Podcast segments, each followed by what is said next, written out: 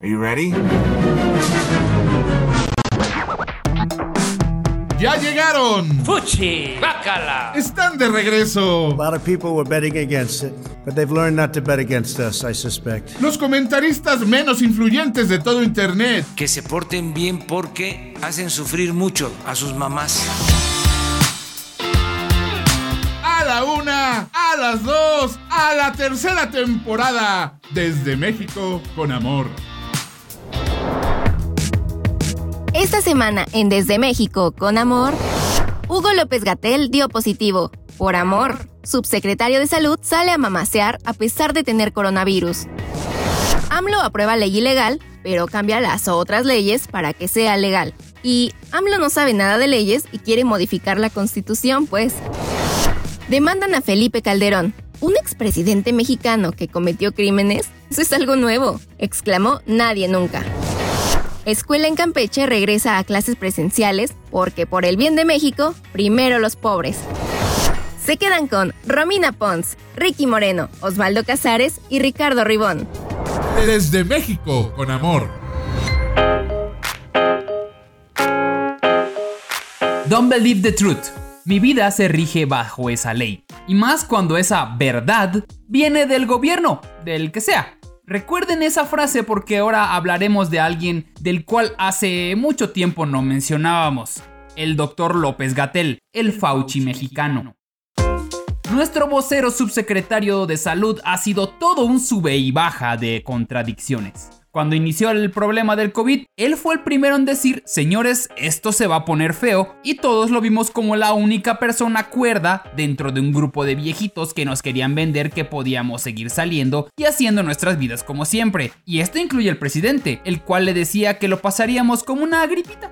Gatel sorprendió a todos, nos intentaba dar información precisa sobre qué hacer y qué no, a pesar que desde un principio, como muchos, creían que el cubrebocas era una exageración. El problema es que a Gatel le empezó a gustar el spotlight. Y esto le iba a costar caro, ya que el presidente se dio cuenta de su enorme popularidad y comenzó a presionarlo para que diera la información que el gobierno quería dar, o sea, pendejadas.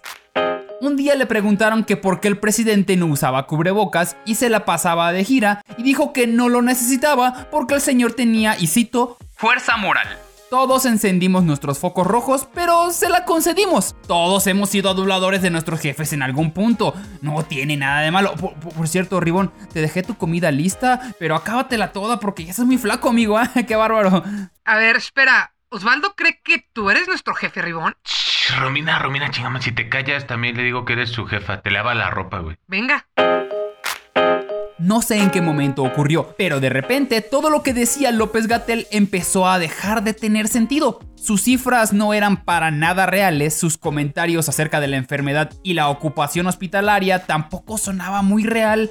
La terquedad de no querer hacer pruebas, incluso en diciembre se le vio en una playa en Oaxaca, el colmo, el hombre que nos pedía que nos quedáramos en casa, estaba en un lugar público, sin cubrebocas, disfrutando de sus vacaciones. Y vaya que lo defendieron los fans del presidente. Casi casi querían que le pidiéramos disculpas por criticarlo y que además le pagáramos un masaje del estrés que le habíamos provocado. Entonces inició el año. De nuevo las conferencias vespertinas se retomaron y Gatel volvió a su lugar, enfrente de los micrófonos y las pantallas. Pero no contaba con que le sucedería el colmo de los colmos. A nuestro subsecretario de salud, el encargado de las conferencias acerca del COVID-19, dio positivo a COVID-19. Así es, Gatel desapareció hace casi un mes y según los reportes de la prensa, incluso estuvo hospitalizado. Y miren, en México seremos bien crueles y burlones, pero nadie le deseó mal al señor Gatel. Todos deseamos que se mejore y que regrese pronto a su show. Ahora déjeme respirar profundo porque lo que sigue da coraje y mucho. Horas después de haber anunciado que seguía siendo positivo, al señor Gatel se le vio caminando con su pareja en un parque. Repito, siendo todavía positivo. Repito, es el pinche subsecretario de salud. El hombre que nos da instrucciones de cómo sobrevivir en una pandemia paseando con COVID. ¿Qué pedo? Y con esos mismos huevotes con los que salió a caminar, después declaró que no había ninguna contradicción médica o epidemiológica al salir a caminar porque su capacidad contagiante era mínima. Eh, señor, ¿sabe qué reduce todavía más la capacidad de contagiar a alguien? No salir a un parque sabiendo que todavía eres pinches positivo. Pasaron unos días y Gatel regresó como si nada hubiera pasado a sus conferencias. AMLO lo festejó y todos hicieron como si su caso no hubiera sido demasiado raro. Todos se preguntaron lo mismo. ¿En realidad estuvo enfermo Gatel? Y si lo estuvo, ¿realmente necesitó hospitalización? Entonces de un día para otro se mejoró y pudo salir a caminar y luego a trabajar? Sentimos que el show de Gatel todavía no acaba. Vendrán más y más mentiras. Digo, noticias de cómo le va a este nuevo integrante de la farándula política del país. Así que estaremos muy atentos caminando en los parques a ver qué sucede. Desde México, con amor. Yuril, este, necesito una introducción como de cuentacuentos como flautitas o algo así, bonito. no, no, no de. no, no de Chabelo, güey. Más como clásico. Va.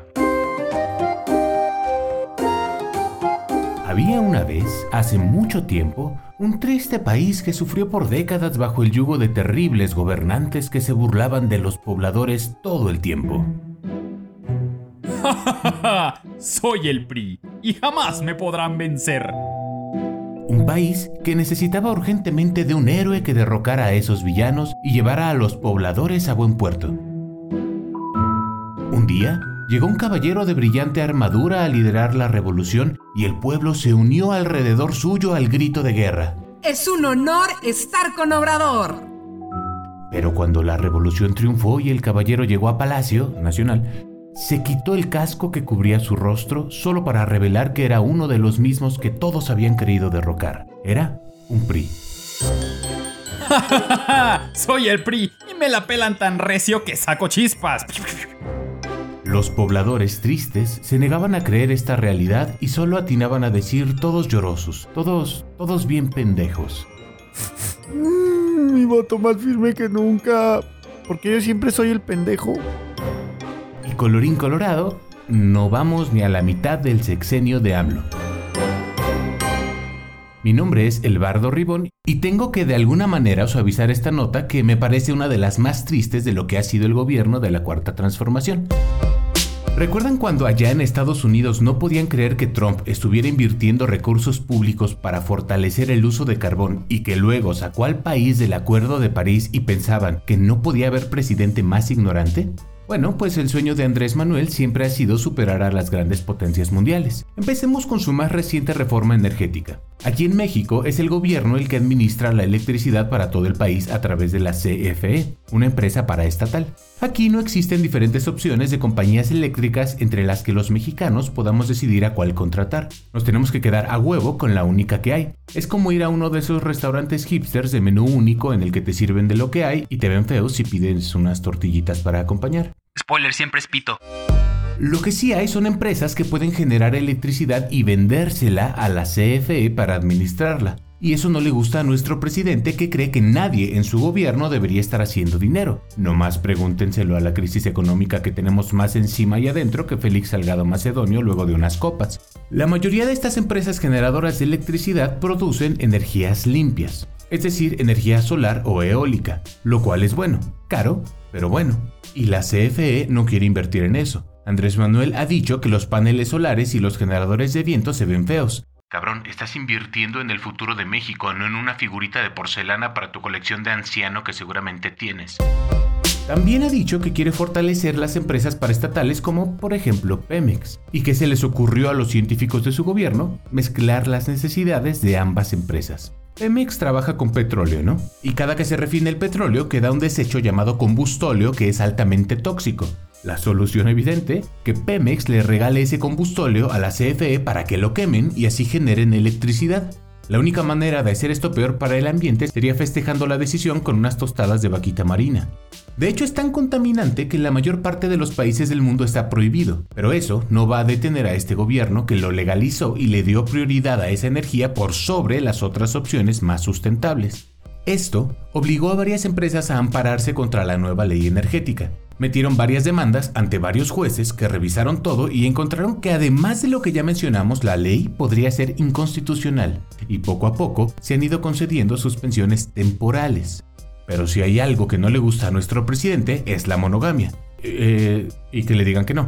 Así que armó un berrinche en una de sus conferencias mañaneras. Sugirió que el primer juez en otorgar un amparo podría ser corrupto y pidió por medio de una carta y en cadena nacional que el presidente de la Suprema Corte de Justicia de la Nación iniciara una investigación al respecto. Andrés Manuel, líder del Poder Ejecutivo, tratando de tomar decisiones que solo corresponden al Poder Judicial, mandando al carajo por completo la división de poderes. Además de todo, como el presidente de la Suprema Corte es un personaje cercano a Andrés Manuel, le respondió que va a turnar esa carta al área interna correspondiente para iniciar investigaciones a jueces. Sí, de acuerdo, también le recordó la independencia de la Corte, pero dijo que iban a ver qué podían hacer. ¿Cree que ya acaba la historia? Es que no sabe lo que es un berrinche marca 4T. No solo van contra los jueces. Cuando los periodistas le recordaron al presidente que esto no es un tema personal sino legal y que su ley viola la Constitución, él respondió esto.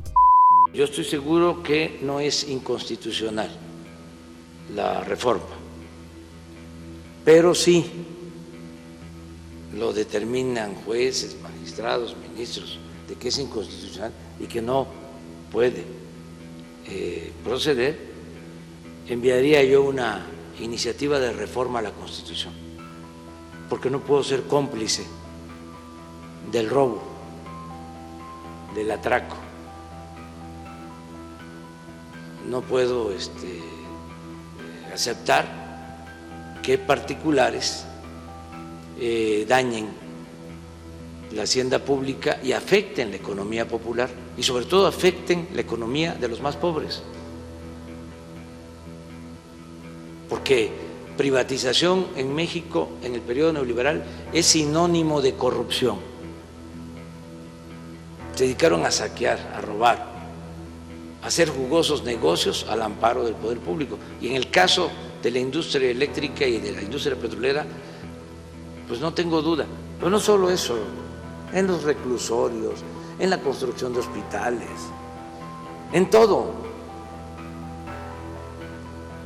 Entonces, eh, era una banda de cuello blanco. Así, de huevos. Cambiar la constitución es más fácil que aprender a hacer leyes. No puedes estar violando algo cuando tú eres el que decide el significado de la palabra violación. Y otra vez, saludos a Salgado Macedonio. No sé por qué me acuerdo tanto de él. ¿Le seguimos? Le seguimos. También los diputados de Morena le entraron a defender a su jefe y metieron otra iniciativa de reforma a la ley de amparo. Quieren hacer que ahora resulte ilegal que un ciudadano quiera defenderse de las decisiones del gobierno y quitarnos esta facultad. Según ellos, nada más en lo que respecta a Pemex y a la CFE. Pero en la exposición de motivos ya mencionaron también temas de presupuesto y austeridad. Otro canal más por el que están prefiriendo cambiar el significado de las palabras que aprender a trabajar. O sea que por tres vías ya están defendiendo, según ellos, la transformación, pero en términos reales lo que están impulsando a huevo es una ley energética que va a retrasar por varias décadas el desarrollo de energías limpias en México. Y mientras tanto el pueblo... Mi voto más firme que pinches nunca. Ah, eh, sí, porque Morena sigue firme para ganar todas las elecciones de este año y la popularidad de Andrés Manuel sigue altísima. Se los dije. Desde México, con amor.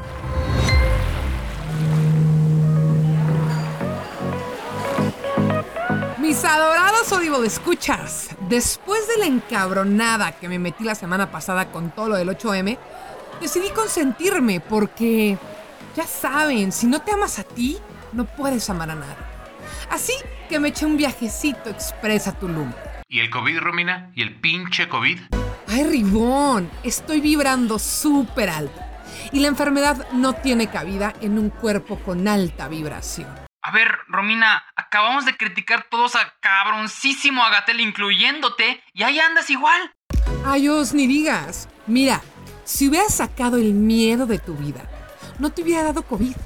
La salud es ausencia de miedo. A ver, Meca, los viáticos eran para ir a ver el tren Maya, no para irte a Tulum. Necesito que me regreses toda la lana ahorita mismo. Eh, no, no, no, Ricky, perdón, mira, mira, mira. Empiecen ustedes y ahorita vuelvo con todititita la info.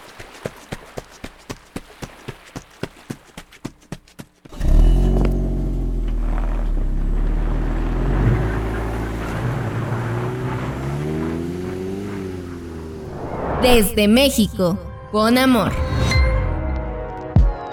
Cuando ustedes, allá, desde América, piensan en México, ¿qué es lo primero que se les viene a la mente? Eh, colores, fiesta, guacamole, spring break, el tercer mundo, la Virgencita de Guadalupe, alegría, parientes feos, pero sobre todo muchas, muchas tradiciones. Y es que México vive de eso, de tradiciones. Sus fiestas son tradicionales. Los colores tradicionales de México. El taco con su tradicional guacamole. Sexo sin protección y drogas baratas que consumen tradicionalmente en el Spring Break. ¿Ven? Todas hermosas tradiciones mexicanas. Pues en esta nota yo, arroba Ricky Moreno, les hablaré de una más de esas bonitas tradiciones mexicanas que no debemos perder.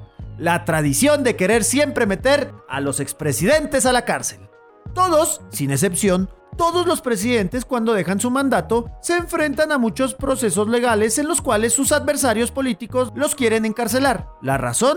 Pues por ardidos, porque no nos hagamos. Muchos presidentes sí robaron a manos llenas y dejaron al país peor que cuando llegaron, pero principalmente porque sus contrincantes políticos son unos pinches ardidos.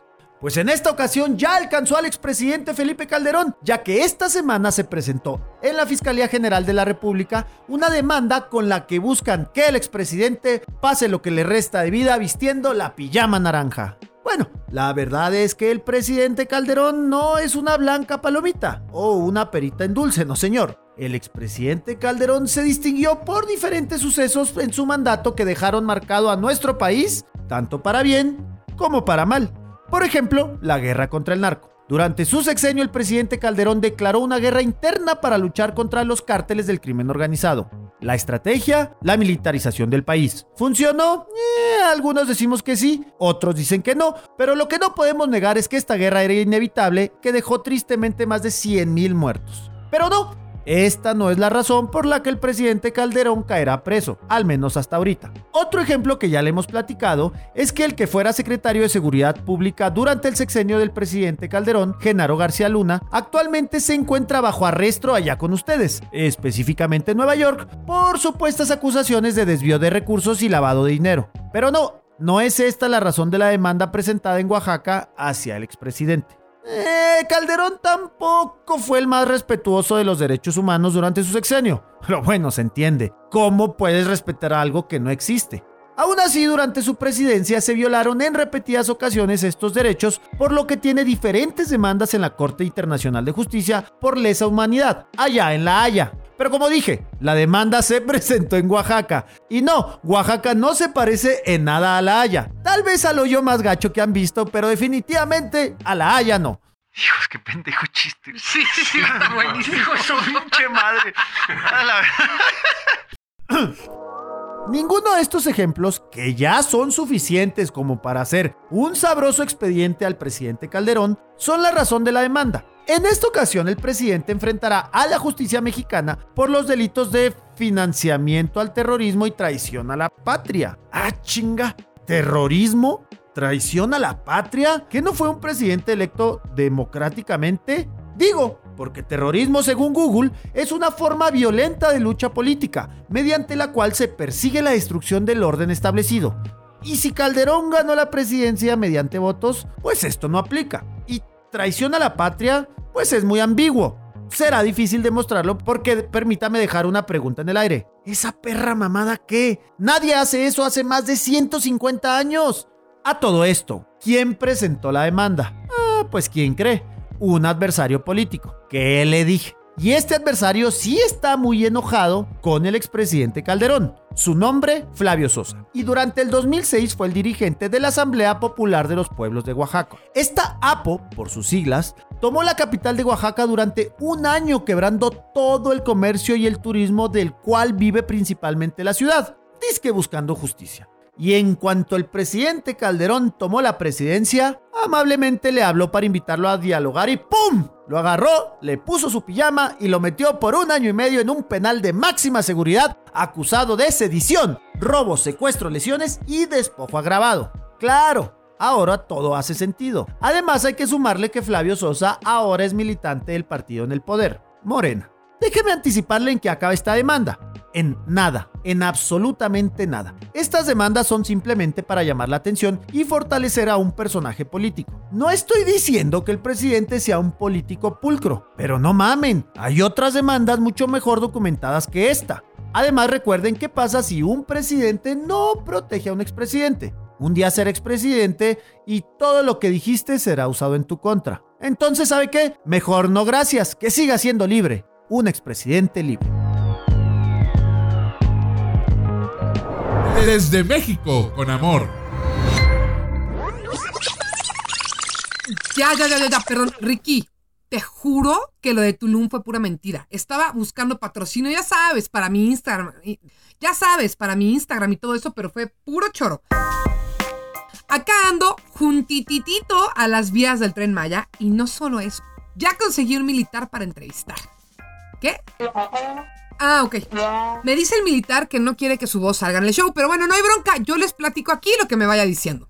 Me platica que andan por acá por la noticia que dio Rogelio Jiménez Pons, director del Fonatur, y no, no es mi pariente, sobre el tren Maya. Andan bien contentos porque el tren va a ser patrimonio de la Sedena, o sea, de la Secretaría de la Defensa Nacional, o sea, de los militares. Digo, está raro, ¿no? Que de repente sea de los militares, pero miren, acá donde ando parada, mejor ni cuestiono. ¿Qué? Ah, ó- órale.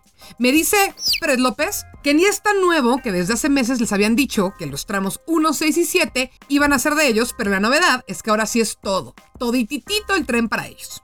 ¿Te cae re bien AMLO, ah? Sí, sí, entiendo, era de esperarse. Oye, pero te digo algo. La neta es que como que no entiendo mucho la movida, ¿eh? Digo, igual sé que se llevan re bien ustedes y él, ¿no? Ya le manejan los puertos, todo el tema de Santa Lucía, pero pues como que no entiendo bien qué onda, ¿me explicas?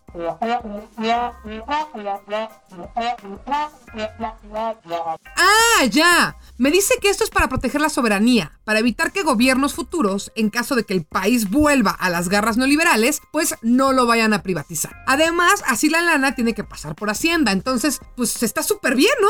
¿Súper bien, Romina? ¿Súper bien? Ribón, estoy en medio de la nada, güey. Con puro militar. Aguanta. Híjole, me encanta. No, no, no. Está perfecto que sea un premio a las Fuerzas Armadas. Digo, no estoy de acuerdo en todo lo que ustedes hacen, ¿verdad? Pero, pero, ¿para qué hablar de todo lo que nos separa si podemos concentrarnos en todo lo que nos une, ¿no? Y de todo corazón, y esto va muy en serio, les agradezco que siempre estén ahí cuando azota un huracán, cuando tiembla ya en mi ciudad, cuando la cosa se convierte en un cagadero y entonces ustedes arriesgan sus vidas para cuidarnos. En serio, en serio, muchas gracias. Ahora, Juan, te voy a platicar algo para que te caiga aún mejor AMLO. Mira, yo sé que con Calderón les fue re bien, pero el fondo que tenían ustedes, los militares, con él, era de 3.996 millones de pesos. Nada mal, ¿no? Espérate, que con Peña Nieto, aunque yo sé que no les echaba tantas flores a ustedes en público que digo, también hay que darle chance. El güey era bastante malo para hablar en público. Pero el fondo de ustedes creció a 5.574 millones de pesos.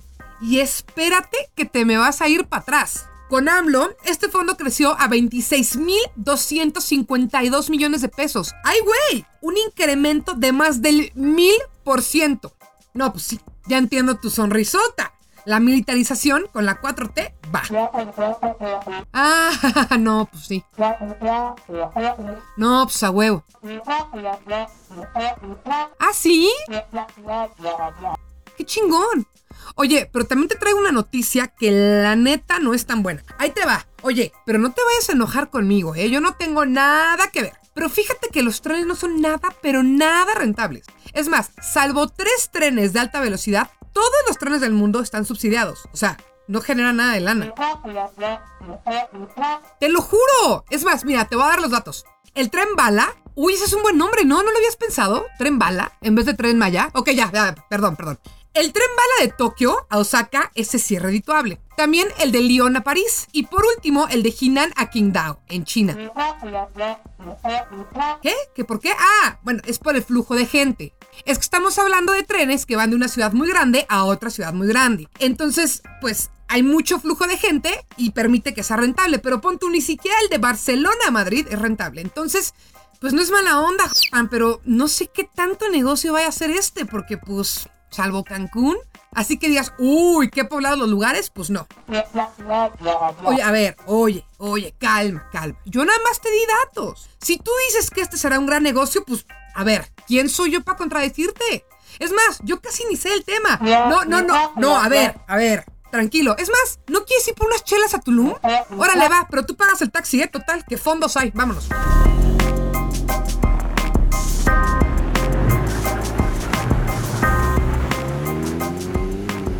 Desde México, con amor.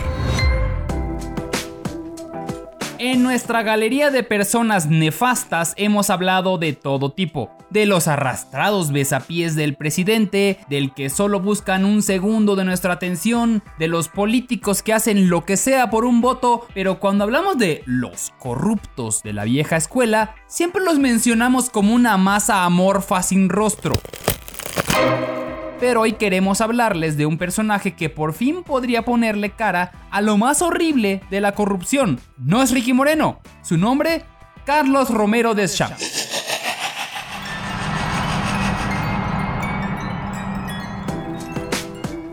El señor tiene dos cosas que lo hacen un corruptazo. Primero, es del PRI y segundo, es de Pemex. Y no cualquier empleaducho de Pemex, tiene 62 años trabajando ahí y fue el líder sindical del mismo por 26 años. Estamos hablando de los Rolling Stones juntos en una sola persona trabajando en la antítesis del rock, los sindicatos. Miren, no me voy a clavar mucho en todas las tranzas que lo han involucrado porque pues también mis compañeros quieren contar sus noticias y todo, ¿no? Pero les daré pues unos ejemplos para que tengan una idea. Por ejemplo, el Pemex Gate, que, que, es como Watergate pero con petróleo, o sea, más naco. En el año 2000 se dio a conocer un desvío de fondos documentado por el entonces Instituto Federal Electoral, ahora INE, donde se registró un desvío de 1.500 millones de pesos de los fondos sindicales en apoyo a la campaña presidencial del candidato priista Francisco Labastida Ochoa. En el 2003, la Procuraduría General de la República inició la investigación y tres años después resulta que pues todo fue un malentendido, que el señor era inocente porque nunca encontraron pruebas suficientes y en el año 2011 por fin le dieron carpetazo y todos a dormir en sus camas hechas con billetes. En el año 2012 salieron a la luz fotografías de su hija Paulina Romero de Champs, en la que exhibe y presume una vida multimillonaria. Hablo de viajes en vuelos privados, bolsas de diseñador, paseos en yates, comidas en restaurantes exclusivos y vinos Vega Sicilia de más de 500 dólares la botella. Un año después, salió que su hijo, José Carlos Romero Durán, recibió un automóvil Ferrari Enzo con valor de 2 millones de dólares. Lo interesante, y cabe aclarar, que para obtener dicho modelo de edición limitada, el comprador debe ser propietario de por lo menos otros dos vehículos Ferrari. A ver, Osvaldo, los ricos somos así. No entiendo el problema de exhibir los lujos de los hijos si el señor obviamente gana muchísimo dinero. En teoría tienes razón. El único problema es que el señor Deschamps, como líder sindical, supuestamente ganaba la suma de 1.300 dólares mensuales. Perdón, pero eso no suena que ganaba lo suficiente para tener esa vida. También ha salido a la luz pública el hecho de que la gran mayoría de sus familiares, directos e indirectos, cuentan con contratos de trabajo dentro de Pemex e incluso pueden heredar los puestos a otros familiares. Les digo, el tipo es el alcalde Quimby de carne y hueso. Durante su carrera se le ha acusado de delincuencia organizada, fraude, extorsión, enriquecimiento ilícito, corrupción y tráfico de influencias. Ahí nomás. Y repito, acusado, porque como buen corrupto, sabe a quién pagarle para que las cosas no evolucionen en su contra. Ah, y a eso súmenle lo que les había contado antes es priista y el partido oficial lo ayudó a convertirse en tres veces diputado y dos veces senador sin necesidad de pasar por la boleta electoral. Es tan priista de la vieja escuela que a Ricky le está causando una elección. Deschamps renunció a ser líder sindical a finales de 2019 y solo porque lo andaban investigando. Pero esa no sería la última vez que hablaríamos de este viejo mañoso. Resulta que el señor todavía no se había desprendido por completo de chupar la teta de Pemex, ya que apenas renunció, tomó el cargo de jefe de departamento de la refinería Miguel Hidalgo, a pesar de que en ese rubro no contaba absolutamente con nada de experiencia, y donde ganaba alrededor de 5 mil dólares mensuales. Esto es según su declaración anual de impuestos, en donde no declaró bienes inmuebles, dijo que tenía tan solo una moto y dos camionetas, así como tres cuentas bancarias. ¿Estaba mintiendo? La pregunta incluso sobra. La noticia que ahora nos llega es que Deschamps renunció a ese puesto y de paso a estar afiliado a Pemex, justo a tiempo antes de que sus huesos también se conviertan en petróleo. Y como buen empleado sindical recibirá una jugosa pensión de 5 mil dólares mensuales, pero lo mejor son los beneficios que tendrá el resto de su asquerosa vida. ¿Están listos para escucharlo? Atención médica para él y sus familiares, canasta básica de comida, dinero para su transporte, aguinaldo de 60 días, ayuda en gastos funerarios, seguro de vida y el mejor de todos, reembolsos al 100% en toda su gasolina. Si este fuera un empleado normal sindicalizado, incluso pues hasta nos daría gusto, pero se trata de un güey que tiene tanto dinero que seguro nunca notará que ya le depositaron esos míseros 5 mil dólares cuando toquen en su bóveda de Scrooge McDuck. Además de que su renuncia cae en momentos muy raros, ya que el presidente intenta limpiar Pemex de toda corrupción, cosa que incluso nos da alegría porque vaya que hay cosas sucias ahí, además de todos los cambios que ha intentado hacer la marca Pemex para que la gente vuelva a confiar, necesitan alejarse de todo lo oscuro y eso incluye a la vieja guardia sindical. Romero de Champs puede que no figure por hacer escándalos ni por tener declaraciones tan alarmantes, pero sí porque el hombre no es muy bueno escondiendo su riqueza y nos la muestra cada que puede. Y amigos, tarde o temprano, la mierda flota. Desde México, con amor. Hablemos un poco de las costumbres de los ricos en México. Ribón, viniendo de ti, eso es apropiación cultural. A ver, Ribón, leíste un hola. Ajá, ¿ya crees que le sabes a nuestras tradiciones? Para hablar de los ricos en México, tenemos que hablar también de sus paraísos fiscales en el extranjero. Ah, cabrón, ah, cabrón. ¿Cómo, supiste? ¿Paraísos? Para paraíso, vengan a la playa de Yucatán, vengan, le tocan su dólar. Aquí le muevo la panjita, pues. Desde finales de enero de este año, las autoridades de Andorra anunciaron que llevaban un tiempo investigando las fortunas que varios mexicanos, alrededor de 80, tenían guardados en bancos de este estado soberano. La razón de hacerlo ahí es que es un lugar muy atractivo para guardar tu dinero por las tasas bajas de impuestos y porque si tienes el dinero en el extranjero, es más difícil para las autoridades mexicanas encontrarlo. Ricky, güey, Conoce nuestros secretos. Pero en Andorra se cansaron de la fama mundial de país para lavar dinero y comenzaron a fijarse más de cerquita en quienes tenían esa lana ahí y de dónde venía. Y México resultó ser uno de los principales contribuyentes. O sea, la verdad no fue tanto que ellos se cansaran como que el Departamento del Tesoro de Estados Unidos les advirtió que si no barrían tantito se iban a meter en problemas con ellos. Pero el resultado fue el mismo, y la lista de nombres que salió hizo temblar un poquito a la élite mexicana. Personajes como la familia Beltrones, muy poderosos e influyentes en la política nacional. Ellos tenían misteriosamente varios millones de dólares ahí cuyo origen es, eh, digamos, difícil de comprobar. Y dejémoslo ahí porque son tan mafiosillos que nomás por haber mencionado su nombre aparezco ya en una lista. Personajes como el abogado Juan Ramón Collado, representante de Enrique Peña Nieto, Carlos Salinas de Gortari, Romero de Champs, pura gente bien sobre quienes tampoco quiero ahondar porque solo de mencionar sus nombres ya apareció un láser sobre mi frente. Y no solo hay políticos en esa lista, también empresarios como algunos de los encargados de construir tramos del tren Maya de Andrés Manuel López Obrador. Pero como los empresarios en México matan más que los políticos, sigamos con la nota. Son ya más de 2 mil millones de dólares que Andorra ha expropiado a mexicanos bajo la acusación de lavado de dinero. Ojo, todos se están defendiendo y todos han dicho hasta el momento que su dinero ha sido ganado de manera legal, que es una coincidencia que lo tengan allá en lugar de acá. Por lo pronto, lo único que podemos decir de esta noticia es que la Unidad de Inteligencia Financiera Mexicana, a cargo de Santiago Nieto, ya solicitó a Andorra informes sobre todos esos movimientos para iniciar sus propias investigaciones aquí. Y como casi todos, casi todos son de otros partidos, es perfectamente posible que sí se les castigue a los de otros partidos. Desde México, con amor. Queridísimos, ¿qué creen? Ya que andaba en Tulum dije, pues aprovecho y me vengo a Campeche para ver cómo está lo del regreso a clases. ¿Y cuál fue mi sorpresa? Pues que estaba más lejos de lo que creí y que no hay nada. Pinche terreno baldío, o más bien selvático, o, o algo así. Bueno, La cosa es que ya estoy aquí en un lugar muy lindo, llamado Champotón, pero algo así como una civilización así en forma, pues nada más no encuentro. El paro es que traigo mi compu e internet, así que haré la nota como si estuviera allá, en la gran Tenochtitlán. Y bueno, el tema es que Campeche regresa a clases pasando Semana Santa, y la prioridad serán las comunidades rurales. Yo aplaudo eso, pues hay pueblos de menos de mil habitantes donde el COVID prácticamente no ha llegado y el acceso a internet o incluso a televisión es bastante limitado, por lo que resulta casi imposible que los niños continúen sus estudios. Eh, si no hay internet, entonces, ¿cómo estás transmitiendo?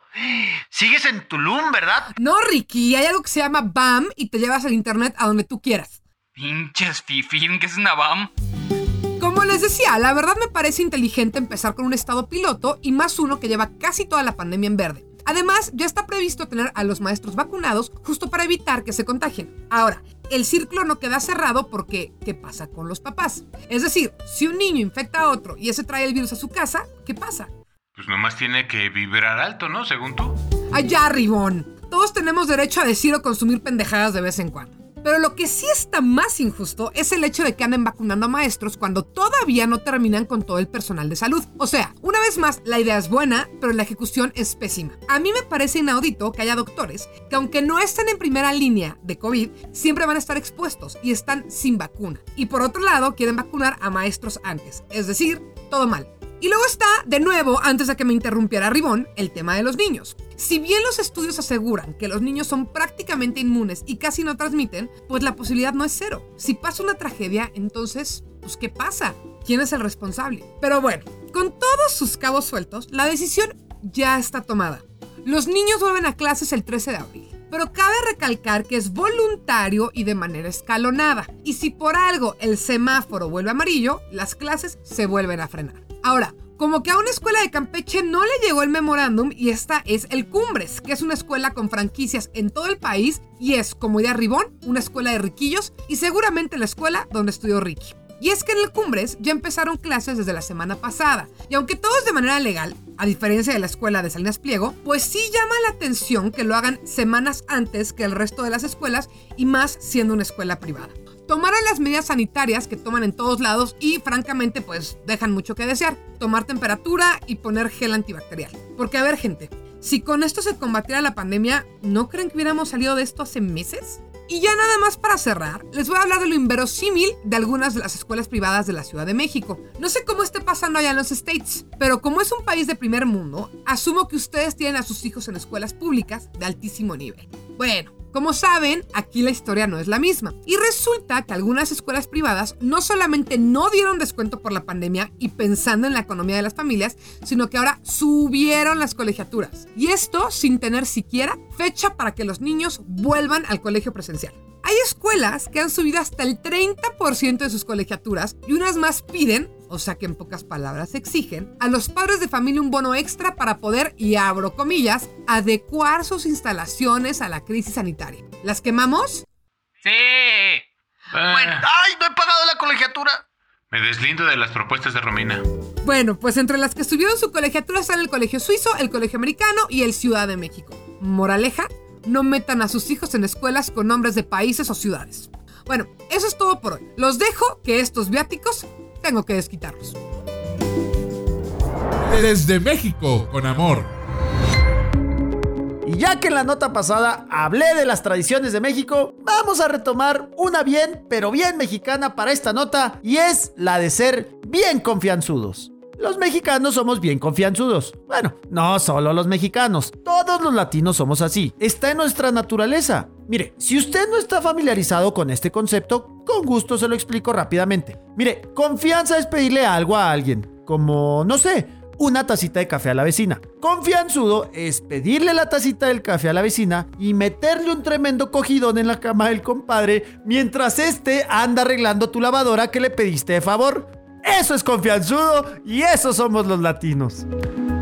Afortunadamente el presidente Joe Biden conoce muy bien a los latinos y ya sabe que somos así, confianzudos. Por eso esta semana durante la entrevista con la ABC dijo claramente a todos los latinos. Si van a venir, no vengan. Literal. Durante la entrevista con George Stephanopoulos, Biden le solicitó a los latinos que pretendían ingresar a Estados Unidos no dejar a su pueblo, su ciudad y su comunidad por perseguir el sueño americano. Es más, hasta se dijo sorprendido por la malinterpretación que las personas le han dado a su postura contra las políticas migratorias impulsados por Donald Trump.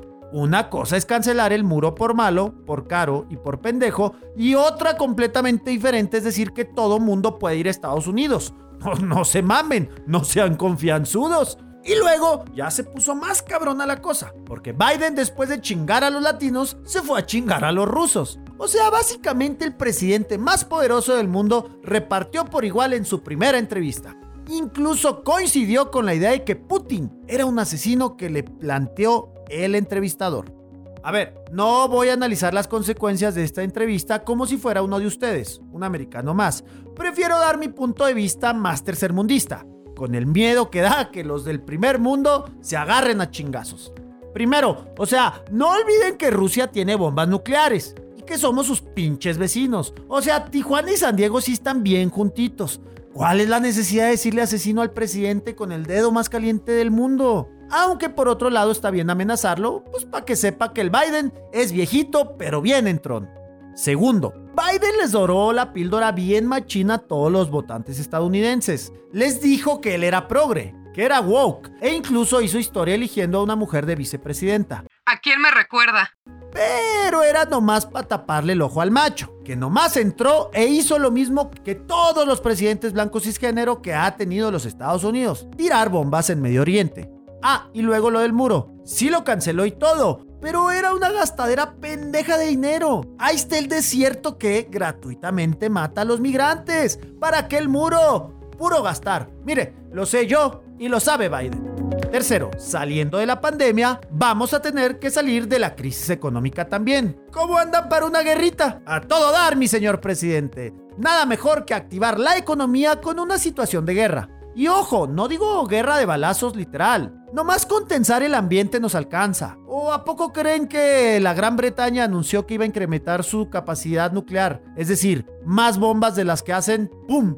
¿No más por no más? Lo bueno es que en estos escenarios, los que más ganamos somos nosotros, los países tercermundistas sin rumbo y sin futuro. Miren, ustedes los ricos van a estar distraídos haciendo vacunas, bombas, misiles de largo alcance e inclusive drones con nuevas tecnologías y las cosas básicas como sembrar, cosechar y coser pantalones no los van a dejar a nosotros. Y eso reactiva nuestras economías. A título personal, muy personal. Solo quiero decir que me da harta nostalgia esto. Me regresa a la época dorada del mundo, cuando había buenos y malos, cuando todo funcionaba, cuando vivíamos de las obras que nos compartían.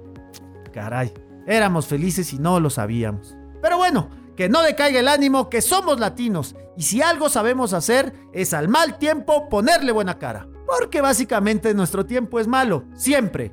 Pero ¿qué más da? Nada que un buen bailongo y una buena caguama no sepan curar. Desde México, con amor.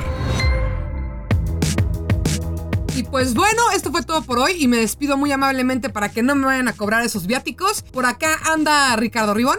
Eh, no metan su dinero a Andorra, métanlo en la caja popular Florencio Rosas. Osvaldo Casares. O pueden dármelo a mí, de todas maneras no hay manera de que yo me lo voy a llevar a robar. No soy de Shams, ¿o sí? Ricky Moreno. O sea, ya, Romina, está bien, ya sé que andas allá, pero pues tráete lo que te hace vibrar alto, ¿no? Tantito, aunque sea. Y yo soy Romina Pons y los invito a que vibren con mucho, mucho, mucho amor. Desde México, con amor. Producción de audio, Uriel Islas. Productor ejecutivo, Manny Mirabete. Esto fue una producción original de Máquina 501 para el mundo. De nada, mundo.